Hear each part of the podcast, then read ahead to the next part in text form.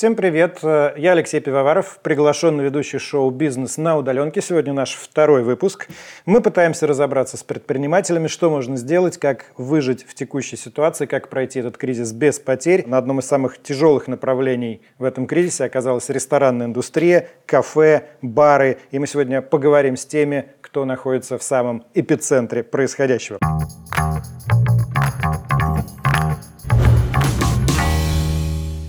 Мои гости Дмитрий Левицкий, президент профессионального ресторанного альянса «Реал», автор баров «Куклы», «Пистолеты», «Дорогая, я перезвоню» и барного кластера «Профсоюз».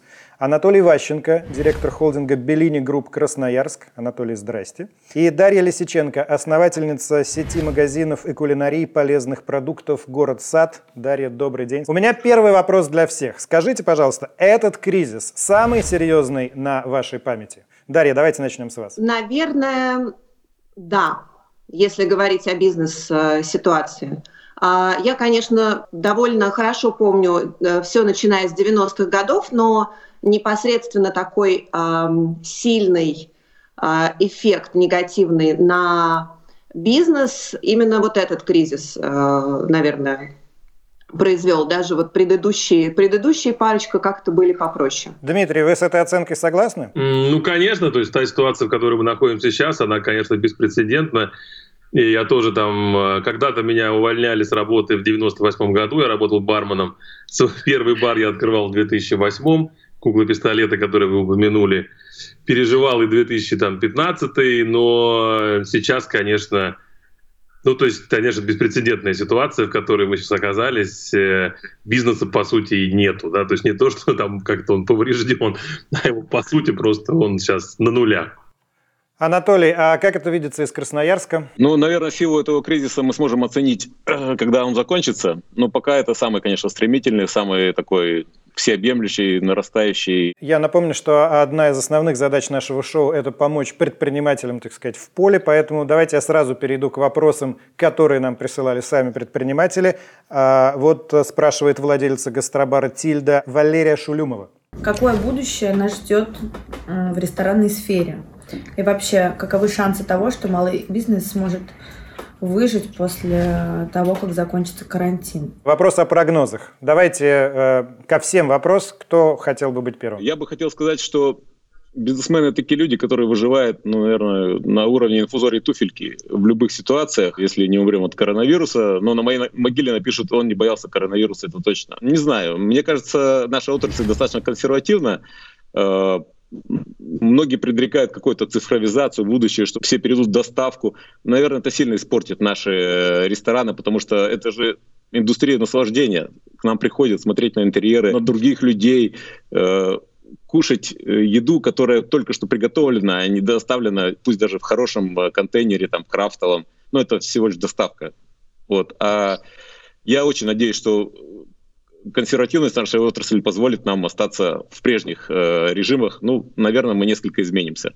Наверное, санитайзеры будут стоять на каждом столе, может быть, даже встроенный в стол. Ну, какие-то такие вот фишки будут. Если говорить о прогнозах, мне кажется, что, конечно, э, выживут те предприниматели, которые всеми правдами и неправдами смогут сохранить свою команду потому что, конечно, этот э, кризис закончится. Мне кажется, что ситуация с карантином закончится достаточно быстро. И вот я совершенно согласна с тем, что эмоционально да, мы все равно хотим вернуться в офлайн, мы все равно хотим вернуться туда, где у нас эмоциональная есть подпитка, да, а это всегда в общепите очень важно. Вот этот вот фактор атмосферы места, да, причастности к этому месту, это одно из, наверное, наверное, таких самых важных моментов. Дмитрий, очень интересно, что вы скажете про будущее. Вы знаете, я бы предпринимателям на самом деле рекомендовал смотреть в будущее как, э, как на белый лист, да, потому что мы все выйдем из карантина рано или поздно, и это будет, конечно, совсем другая экономика, будет совсем другой рынок аренды, будет совсем другой рынок труда, э, а самое главное, будет совсем другая покупательская способность у людей. Поэтому сейчас э, нормальное такое да, желание предпринимателя сохранить свой бизнес, да, его как бы там скукожить сейчас и выстрелить после. Но надо понимать, что будет другой мир. И, возможно, не те концепции, которые сейчас мы открывали еще там три э, месяца назад, возможно, они не будут актуальны в новом времени. Вот об этом стоит подумать. Это раз. Второй момент, э, надо понимать, что сейчас действительно, вот с одной стороны, правильно мы говорим, что надо сохранить команду, и мы стараемся, там, последние деньги сейчас ребята отдают э, сотрудникам, чтобы как-то их поддержать, потому что Путин сказал, что надо сохранять зарплату, мы ее сохраняем, насколько можем. Э, но надо понимать, что когда мы выйдем из карантина, Э, возможно, первые несколько месяцев будут очень трудные для всех, для нас. Да? Глядя на Китай, они все вылезли из домов, но все равно пропаганда остается, что надо там, да, не надо собираться вместе, не надо никуда особо ходить, э, все в масочках, все протирают э, руки, да, э, каждый раз. И вполне вероятно, что мы сейчас там на последнем издыхании откроемся после всего этого но первый месяц кассовый разрыв, второй месяц кассовый разрыв, и вот об этом стоит подумать, потому что мы разговаривали там вчера, точнее, с, с, с фитнес-центрами, они ждут как раз быстрый отскок, что люди сейчас нажрут бока за эти месяцы и побегут потом покупать быстро абонементы. Вот в фитнесе на отскок я верю, а в ресторанах в быстрый отскок я, честно говоря, не очень верю. Анатолий, я хотел у вас спросить, э, насколько, как вам кажется, будет ситуация выхода из этого кризиса отличаться в столицах и, скажем, у вас в Красноярске? столице все как-то происходит немножко по-другому, чем у нас. А, вот э, только начался какие-то первые сведения о том, что, возможно, будет карантин введен, всех просили остаться дома, и москвичи уже говорили о 90% падении э, оборота. Не знаю, правда это или нет, э, у нас тоже было падение, но оно было на уровне 20-30%. Сейчас я слышу, что в Москве какими-то немыслимыми темпами стартанула доставка. Я беру наши данные, я вижу рост, но не вижу такого, по крайней мере, то, что говорят москвичи, какой-то взрывной рост доставки. Дарья, скажите, пожалуйста, вот э, понятно, что здоровое питание, оно как бы, ну, запрос на здоровое питание, как мне всегда казалось, формируется в уже более-менее таком богатом э, сообществе, где основные потребности закрыты. Как вам кажется, после этого кризиса когда ожидается, в общем, падение доходов довольно серьезное. Насколько это скажется на самой востребованности здоровой еды как концепции? Вы знаете, то, что сейчас мы заметили во время карантина, конечно, был какой-то чисто эмоциональный, мне кажется, отскок в сторону, а, как, э, как говорит наш друг Борис Зарьков, ЖЖС – жирного, жареного, сладкого. Но потом как-то все поняли, что это не помогает в долгосрочной перспективе. И все наши гости, которые э, знают наш, э, нашу концепцию, всегда у нас э, покупали кулинарию и продукты, все, в общем, с удовольствием вернулись в доставку и благодарят нас за то, что мы э, работаем. А я думаю, что человек, который привык питаться правильно и хорошо, никогда не станет питаться плохо да, вопрос бюджета, наверное, может быть. А, я на себе очень четко ощутила, что именно сохранение, то есть именно вот эти наработанные привычки здорового образа жизни вообще очень помогают в любой кризис держать себя в нормальном состоянии и физическом, и психологическом. Да, я, кстати, с вами согласен в том, что невозможность бегать сейчас по городским паркам – это очень большая проблема, которая не осознается сейчас, возможно, во всей своей величине. Вообще, мне вот лично очень всегда прикольно и приятно говорить с предпринимателями, потому что, вы видите, сначала фиксируется ситуация тотальный кризис, мы все закроемся, мы всех уволим, все, все рухнет, и дальше очень оптимистичные прогнозы, мы выживем и перезапустимся. Ну, по крайней мере, это так выглядит. А, я хочу предоставить еще одному предпринимателю момент для вопроса. Это Руслан Абубакиров. Давайте послушаем его вопрос. Первую кофейню мы открыли три года назад, и она сейчас является одной из самых популярных в нашем городе. А вторую кофейню мы открывали уже в этом году, 29 февраля. Если быть точным, открыли ее в торговом центре, который также открылся в этом году. А очень ждали весны, э, потому что вложили в последнюю кофейню все и даже больше, открывались без инвестора на кредитные деньги. Э, и в разгар как раз-таки весны у нас должен быть начаться сезон для того, чтобы уже отбивать свои какие-то финансы. А, к сожалению, этого не произошло. Мы закрыли две кофейни. На данный момент а, с торговым центром было сразу все понятно, что надо ее закрывать, потому что арендная ставка очень высока. Нам получилось арендодателем договориться о том, что пока на время карантина а, мы не работаем, мы за нее не платим. Со второй кофейни мы еще немножко попробовали активизировать доставку, попробовали работать через окно выдачи. Э, к сожалению, поначалу вроде какие-то результаты были, но после ожесточения, самоизоляции и прочего, э, наши все вот эти вот попытки, они не обвенчались успехом, и нам тоже пришлось, пришлось все-таки закрыться. Э, и тоже также пришлось договориться с арендодателем, что во время карантина мы не платим арендную плату. Вот хотелось бы задать такой вопрос в связи с этим. что нам делать? Переждать, потому что, в принципе, получилось оптимизировать все либо начать развивать доставку. Но инструментов, к сожалению, э, для ее развития на данный момент у нас нет. Э, Дмитрий, я видел, как вы сочувственно кивали. Давайте с вас начнем ответ. Ну, всегда, конечно, сочувствуешь таким ребятам, которые действительно, мы уже, мы такие уже тертые калачи здесь собрались, да, уже все переживали. И я понимаю, что ребятам, для которых это еще такой стартап, и все очень энергично, и тем более, видите, на последние деньги ребята там открываются, и заемные средства. Да, доставка. Э, конечно, я бы рекомендовал ребятам не пытаться сейчас в эту доставку лезть, потому что Доставка и в мирное это время бизнес не самый простой. Мы готовились в одном из наших заведений запускать доставку, готовились с Нового года, чтобы запустить в марте. Это же и удобный интерфейс заказа, это и фотографии, это и специальное меню, и надо посмотреть, как твое блюдо доезжает, чтобы потом его как-то переделать, по-другому сделать. Не все блюда доезжают да, в правильном виде. Это большая работа, и даже в мирное время зарабатывать на доставке умеют немногие. Поэтому каждый раз говорю, что если вы до кризиса этого занимались доставкой, если она составляла у вас достаточно большой оборот. Конечно, продолжайте, конечно, развивайте, если платформа уже есть. Если вы этим не занимались, то себе дороже сейчас пытаться э, этим всем заниматься. Дарья, а вы согласны? Вы говорили, что у вас как раз доставка сейчас э, работает. Да, но мы всегда ей занимались, и у нас, в принципе, была готова платформа, у нас была инфраструктура под нее создана. То есть нам не приходилось это начинать с нуля. Мы, правда, за неделю добавили очень много новых продуктов. И, кстати, даже я как-то немножко рада была, что все э, слетела вся вот эта шелуха и мишура в виде каких-то мероприятий, там еще чего-то пиара, и мы наконец-то занялись тем, до, до чего не доходили руки именно в доставке. Но, конечно, если нет никакой базы для доставки, я согласна на 100% с Дмитрием, начинать ее в такой ситуации не имеет никакого смысла. Такой еще вопрос, коллеги. Сейчас, понятное дело, ваш, ваш ответ очень понятен, ваша рекомендация тоже понятна. Вот предприниматели закрывают свою точку, пересиживают этот момент. Как потом возвращать, набирать э, людей заново? Нужно ориентироваться на тех же, что сейчас есть, и как-то их пытаться привязать и заинтересовать, я имею в виду команду, коллектив. Или потом будет совершенно новая ситуация, в том числе на рынке труда, и ориентироваться уже на нее и на новых людей. Слушайте, ну, конечно, мы все мечтаем, что мы откроемся, и все наши сотрудники вернутся, и все будет хорошо. Да? Но надо тоже понимать, что сейчас э, мы там сидим месяц э, без бизнеса, второй, не знаю, в мае отпустит нас, не отпустит, никто сейчас сказать не может. Понятно, что ребята как-то должны содержать свои семьи, у них дети и так далее. И мы там сидели с нашими там менеджерами, разговаривали, я там э, говорил, ну вот мы можем, например, платить вам, не знаю, там, там по 30 тысяч, да, там в, э, в апреле, в мае, там какие-то что-то там наскорести, чтобы как-то содержать топов.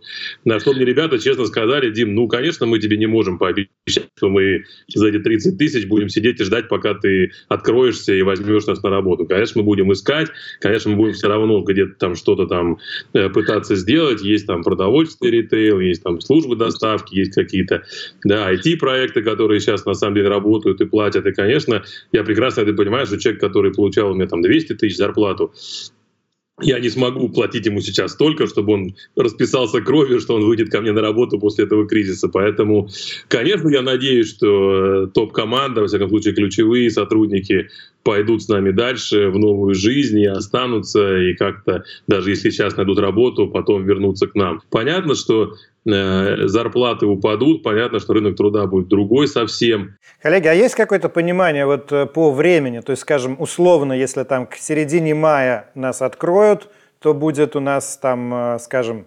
60% сохраниться и выжить, а если уже в середине июня, то типа 20%. Или эта ситуация уже случилась, и уже от времени открытия ничего, по сути дела, не зависит? Дарья, вам как кажется? Вы знаете, ну мы сделали несколько прогнозов вплоть до июля, да, сделали там а, расчеты, исходя из той выручки, которую мы имеем сейчас, да. А если она останется такой же, да, а, либо чуть лучше, на что мы надеемся за счет вот доп. сервисов, которые мы внедряем, то ну, лично в нашей ситуации мы сможем как-то вот продержаться на плаву. Если вдруг прилетит какой-то дополнительный фактор, ну, это дополнительный фактор. Знаете, данная ситуация меня как-то а, немножко приучила к такому спокойному уже какому-то более философскому отношению. Ну, вот он прилетит, и будем думать. Дмитрий, а как вам кажется, э, если действительно прогноз, что 90% ресторанов могут не открыться после кризиса верен, есть ли какой-то сегмент ресторанов, которому повезет больше, чем другим? Может быть, фастфуд? Как вам кажется? Конечно, в любых кризисах выгорает больше всего средний класс. Да, конечно, те, кто работает в низшем ценовом сегменте, фастфуды, кулинарии, такой формат самых-самых демократичных пиццерий, они, конечно, э, воспрянут быстрее. Ну, что говорить, денег когда нет в стране, экономика падает, э, выживают самые дешевые форматы. И самые дорогие, да, те, для, которые работают для тех людей, у которых деньги есть, э, были и будут. Может быть, мы не ждем больших открытий в ближайшее время таких ресторанов, с высоким средним чеком, но, конечно, некая категория вот этих ресторанов тоже останется. То есть сложнее всего как раз тем, кто в middle сегменте, такой средний класс традиционный, по которому этот кризис бьет э, больше всего. Бедный средний класс, все время ему везет меньше всех. Я вот себя к нему отношу, поэтому я считаю, что, конечно, чуть что по мне ударяет сразу.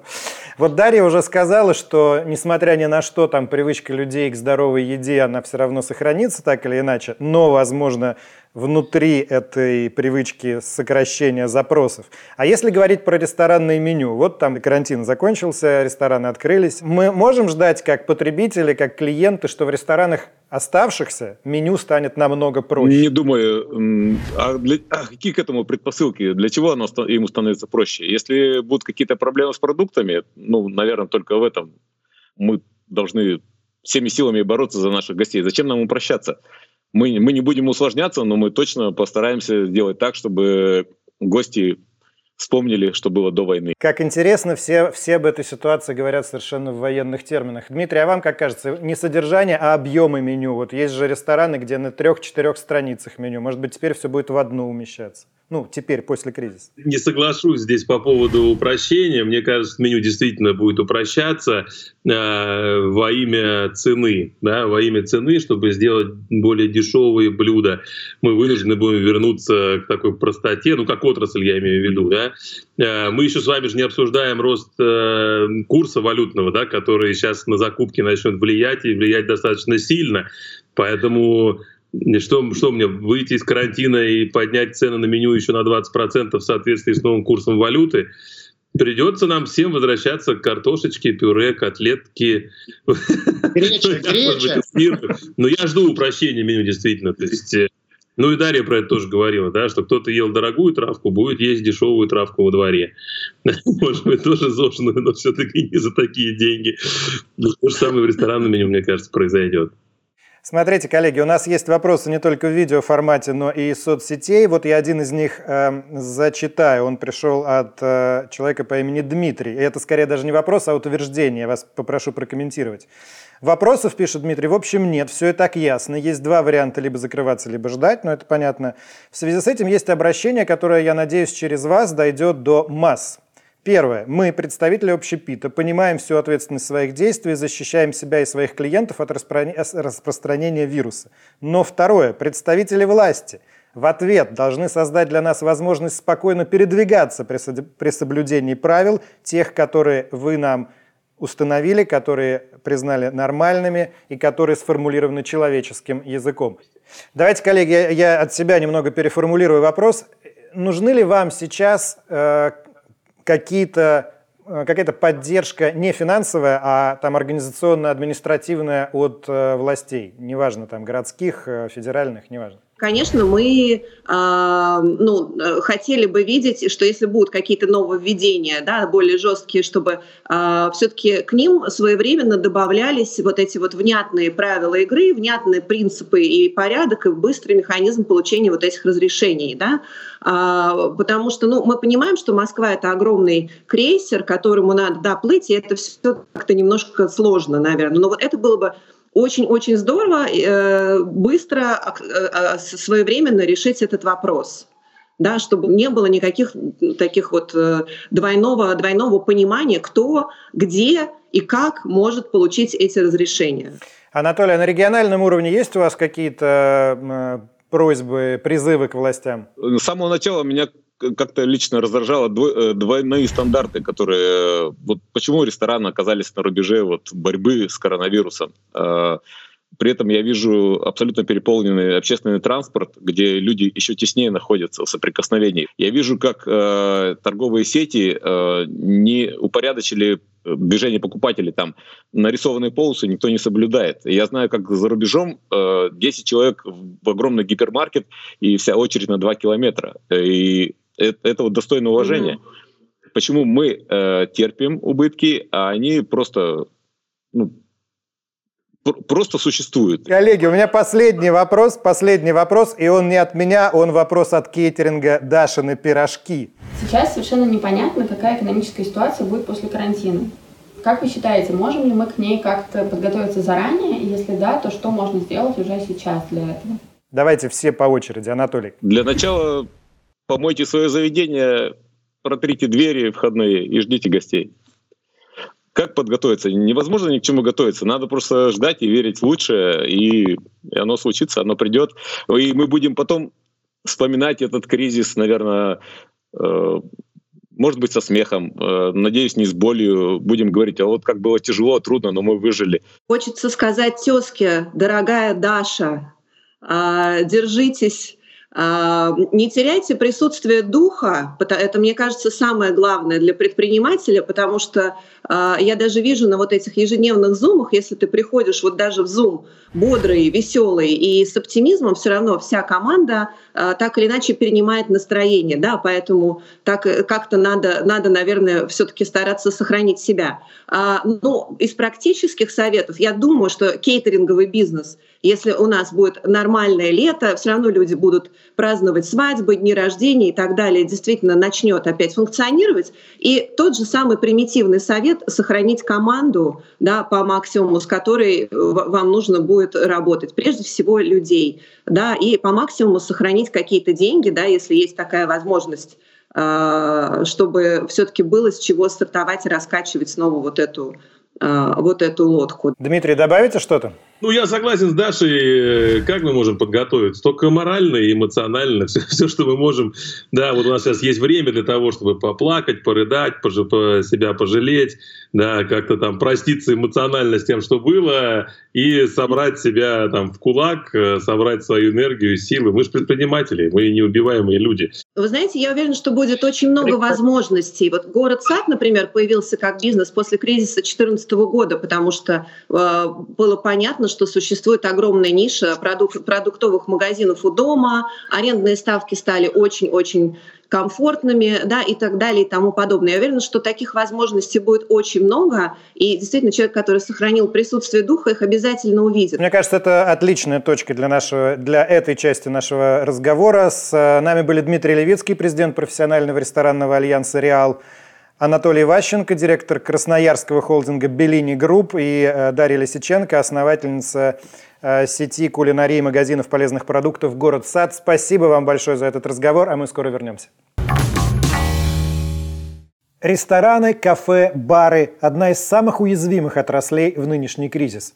Бизнес ищет пути для выживания. Самоизоляция не позволяет зарабатывать, как обычно – Откройте антикризисный счет для бизнеса от нуля рублей и держите деньги в надежном банке в текущей нестабильности. Многим приходится экстренно перестраиваться на доставку. В бизнесе на удаленке собраны все удобные сервисы, которые помогут перевести бизнес в онлайн. Совет для рестораторов. Уделите сейчас время соцсетям, сохраните текущих клиентов и найдите новых подписчиков. Используйте сервис по продвижению в соцсетях. Можно наладить продвижение своего ресторана и доставки и отслеживать результаты компании без специальных знаний и рекламных агентств. Бонусы на продвижение в соцсетях для бизнеса на удаленке на сайте Сбера. Если вы видите возможность в том, чтобы часть потерь компенсировать за счет доставки, воспользуйтесь для расчетов сервисом Плати QR. Бесконтактной оплатой возможно и вовсе без терминала, через QR-код. Специального оборудования не нужно. Клиенту надо считать код в приложении Сбербанк онлайн. Это обеспечит безопасность для ваших клиентов и курьеров, которые производят доставку. Переживем кризис вместе с бизнесом на удаленке. А теперь к нам присоединяются Юрий Левитус, основатель и совладелец сети Black Star Burger, Андрей Сафронюк, владелец сети кофеин One and Double и основательница сети «Винный базар» Евгения Качалова. Добрый день, спасибо вам большое, что нашли время. Мы будем э, максимально конкретно говорить сегодня на уровне непосредственных советов, лайфхаков и рекомендаций, потому что одна из наших основных задач, чтобы то, о чем вы говорите, было полезно обычным бизнесменам, предпринимателям, которые сейчас, возможно, растеряны, не очень понимают, как им быть. Итак, а, если отбросить панику и задуматься о новых возможностях, которые сейчас открываются, и говорить о том, какими они могут быть. Юрий, вы сказали, что закрытие сети Black Star Burger, на что многие в городе обратили внимание, не связано с коронавирусом. И вы сказали, что вместо закрывшихся бургерных будут открываться новые точки. Я так понимаю, что новые это уже сильно после самоизоляции. Я говорил о том, что мы закрываем точки не из-за того, что а, и честно признался, что это не связано с коронавирусом, а из-за того, что, в общем-то, покупательная способность нашего населения падала все это время. И мы открывать должны были новые точки вне зависимости от того, что происходило. Но сейчас мы, наверное, немножечко подождем. Андрей, про то же самое вопрос. А, ваша кофейня позиционируется, насколько я знаю, как сеть продуктов премиального качества по доступным ценам. Вот по поводу этой доступности, насколько ее сейчас, э, даже не сейчас, а после окончания кризиса, возможно будет э, сохранить? Мы, наверное, в сегменте Fixed Price остались единственные, кто, во-первых, э, отражает саму суть этого сегмента. У нас, собственно говоря, весь продукт можно купить по 50 рублей и двойной за 100. А, и мы себя достаточно хорошо чувствовали до наступления а, конца, собственно говоря, марта, до начала периода самоизоляции.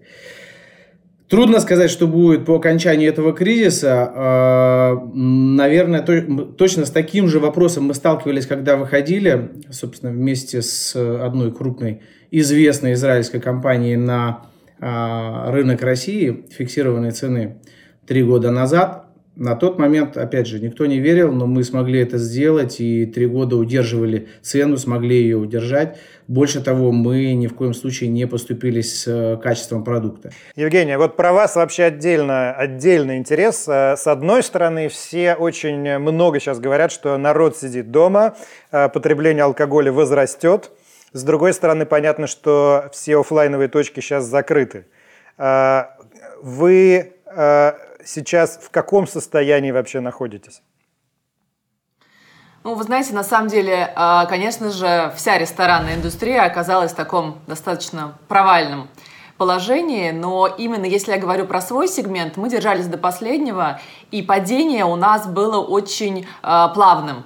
То есть, если честно, когда объявили пандемию, да, 11 числа, мы еще, это была, по-моему, среда, мы всю неделю отработали с хорошими выручками. Падение у нас пошло с понедельника. Поэтому, в общем-то, мы на самом деле заморозили все свои проекты, никого не уволили, всем все заплатили. Я занимаюсь вином и вином доступным, поэтому, собственно, мне кажется, люди э, всегда любят выпить, особенно в любые кризисы. Можно говорить о доставке, но доставка дистанционная э, запрещена. Поэтому мы, к сожалению, не можем доставлять алкоголь, очень бы хотелось. Это, кстати, было, когда было обращение к правительству, очень просили разрешения доставки э, алкоголя для баров, для ресторанов, чтобы они могли как-то себя нормально чувствовать именно на э, карантине. Но, к сожалению, не было никакого решения, поэтому мы можем доставлять только еду на данный момент, но, что понимаете, не очень конкурентоспособно. У нас есть вопрос от вашего коллеги по цеху, а, от бара «Сибирь» из Владивостока. Чтобы хоть как-то сохранить наш бизнес, для того, чтобы сохранить нашу выручку, для того, чтобы не стать жертвами этого кризиса, мы задумались о доставке, которой у нас прежде не было – по объективной причине. Доставка алкоголя, его реклама, его продажа через интернет в нашей стране запрещены. И в одночасье мы стали заложниками ситуации. Э, доставка и в мирное время это очень мощный инструмент, но в настоящих условиях это просто спасение для таких предпринимателей, как мы. Основную выручку нашего заведения составляет продажа алкоголя – Каким образом в нашей стране в нынешних условиях мы можем организовать доставку алкоголя законно? Ну, это исчерпывающий вопрос. Евгений, давайте с вас начнем. Это прекрасный вопрос, э, на который э, можно ответить только одним словом. Никаким. Ну, к сожалению, у нас нет возможности, раньше не было, а сейчас особенно. Вот. Единственное, что мы можем сделать, это ну, знаете, это есть наши друзья, наши знакомые, наши любимые постоянные гости. Да, вот это какая-то такая история собственной соцсети, которую ты поддерживаешь, да, и предлагаешь какие-то новинки, что вот, ребята, я вас знаю. Вот. По-другому это абсолютно никак, потому что, ну, и раньше не было законов, а сейчас тем более. Но смотрите, я, насколько понимаю, сейчас э, очевидный разговор про то, что надо уходить в онлайн, доставка, интернет, вот это все. Э, тут, однако, возникает довольно много э, вопросов внутри. Давайте начнем с еще одного вопроса, который прислал э, ваш коллега-предприниматель. Это кухня, кулинария Барсуков РФ. Меня зовут Олег Барсуков, я ремесленный мельник и пекарь. У нас было 10 точек в Москве, а стала одна точка. Каким образом перевести работу в онлайн, чтобы это было быстро и безболезненно для нас? Я немножечко дополню этот вопрос с учетом того, о чем мы говорили выше. Нужно ли сейчас вообще пытаться людям уйти в доставку, если они раньше этим не занимались, или момент упущен? Юрий, вы бы как ответили? Я считаю, что нужно пытаться, но это очень сложно. Если есть возможность заморозиться, лучше заморозиться. У меня такое мнение. Естественно, ничего не спасет, никакая э, доставка не даст вам никакой прибыли. Она вполне возможно компенсирует какую-то часть вашей прибыли. Хоть все мои коллеги начали немножечко так оптимистично, ничего оптимистичного я не вижу. Мое личное мнение, 2-3 месяца нам еще придется вот так вот куковать, поэтому имеет ли смысл 2-3 месяца делать эту доставку, это сложно. Мы начали, я скажу вам честно, за, за нас. Я, мы прям начали начали. Это абсолютно новый бизнес, поэтому я, в общем-то, не скучаю. Я поэтому сейчас э, возбужден. У меня звонки там куда-то идут. То есть у меня работа кипит, потому что, в принципе, мы начали совершенно новый, незнакомый для нас бизнес. Это собственную доставку. Э, это очень тяжелая вещь. Это очень затратная вещь. Мы, в принципе, приблизительно тратим на нее почти как агрегаторы в районе 20% от э, выручки. Вот э, прям в продолжение того, о чем вы сказали, вопрос, который пришел нам через ВКонтакте от предпринимателя предпринимательницы Марии Чалой. Она пишет, как кроме доставки своей продукции сделать акцент на онлайне сейчас владельцам общепита. Возможно, я предположу, речь идет про соцсети, про сайт, про то, чему, возможно, до кризиса не уделялось такого внимания. Есть ли здесь какие-то ваши, ваш опыт, не советы, а ваш опыт? Евгения, давайте с вас начнем. Да, ой, вы знаете, я прям хотелось вызваться, ответить на этот вопрос, потому что мы как раз сократили вообще все, что можно было, но SMM мы оставили. И до сих пор SMM оплачиваю лично я сама. Мы можем к себе э, привлечь интерес, увеличить количество подписчиков. И когда все-таки вся эта история закончится, люди будут о вас помнить и к вам придут первыми.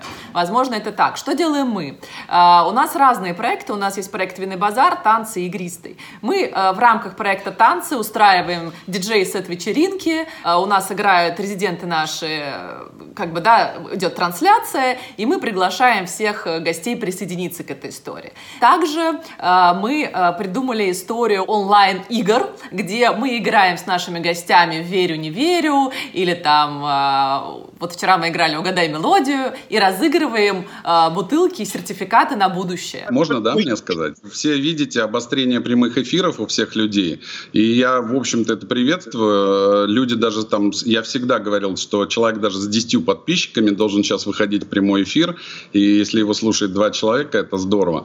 Ну, компания, в которой я нахожусь, а, общий охват 60 миллионов, это больше, чем Украина страна, да. И, как вы знаете, Тимати, один из, мой партнер, один из ну, больших, э, э, в смысле, артистов, который имеет много, большое количество подписчиков. Его прямые эфиры очень смотрибельны. Ну, то есть себя веселить окей. Как справиться с таким большим стратегическим пессимизмом, когда ты чувствуешь, что, возможно, бизнес придется поставить на холд или, может быть, вообще закрыть? Э, как вы с ним справляетесь? Андрей. Слушайте, ну у меня нет такого, собственно говоря, пессимистичного настроения. Несмотря на то, что там, 95% бизнеса мы закрыли, я все-таки надеюсь, что в мае месяце э, мы вернемся к нормальной жизни. По крайней мере, ну, а если не надеждой, то чем еще тогда жить?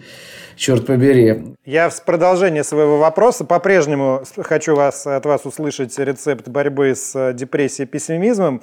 Вопрос от кейтеринга Даша на пирожки. Непонятно, что лучше сделать.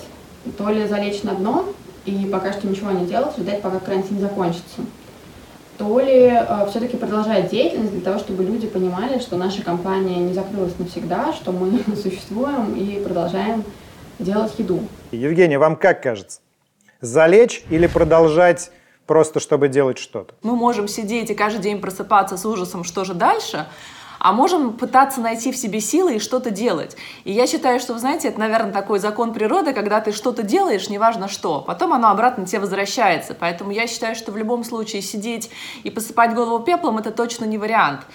И э, сейчас очень важно, например, на что трачу силы я, это именно найти духовные силы в себе. Я лично знаю, от, а, в отличие от ребят, кто выживет, что будет. Это э, единственное, я знаю, что это будет не в мае. Юрий, будет кто выживет? Кто, скажите? Да, в октябре, в октябре вы выживете, вы тоже.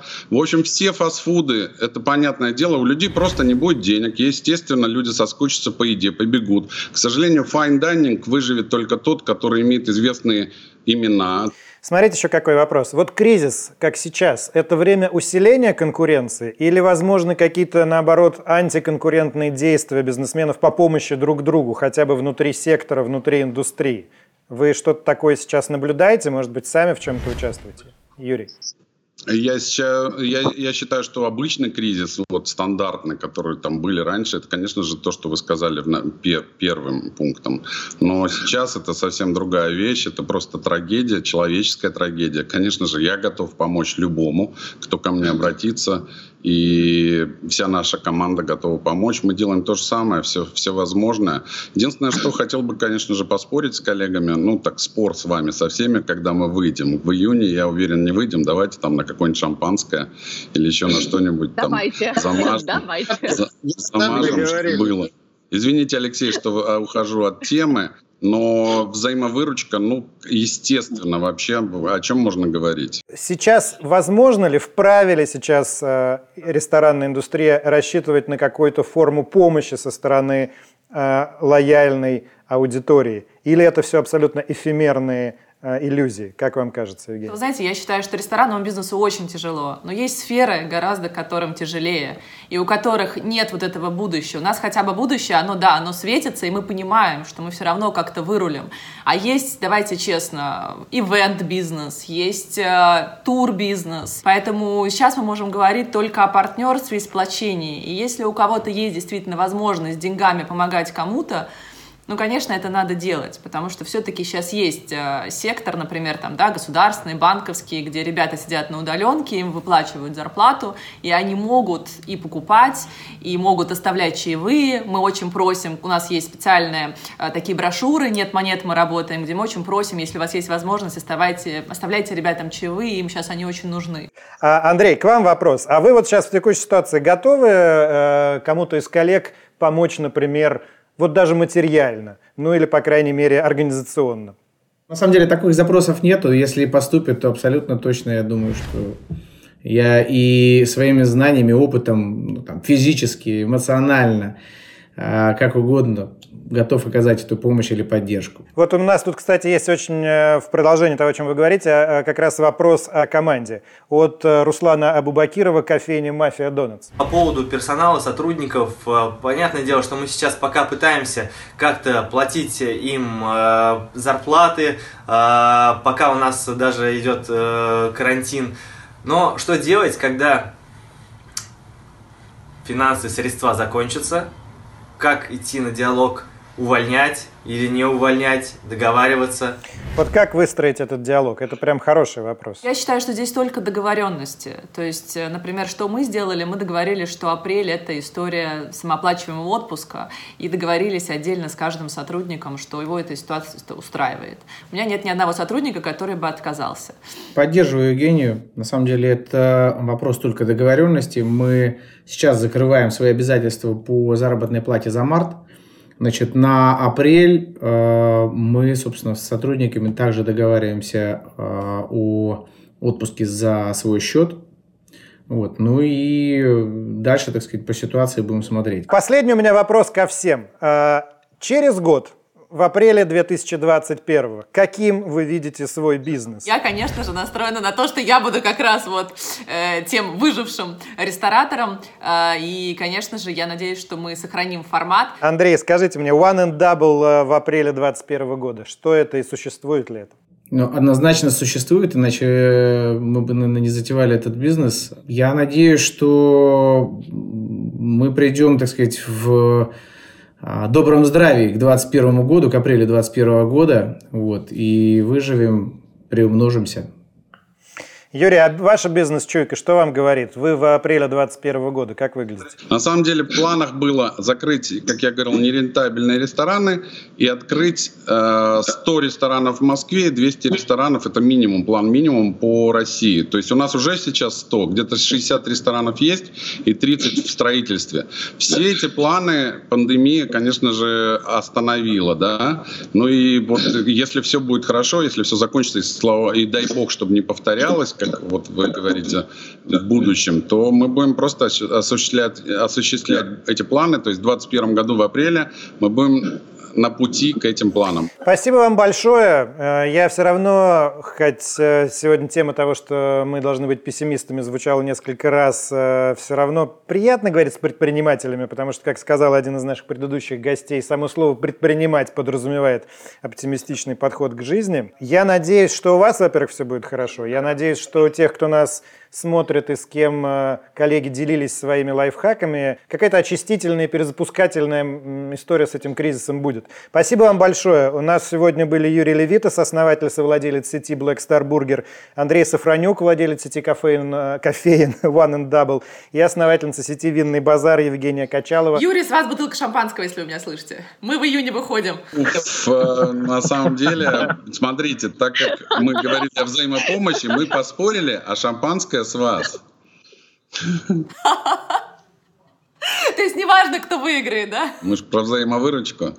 Спасибо вам большое, коллеги. Удачи. Сбербанк для малого бизнеса.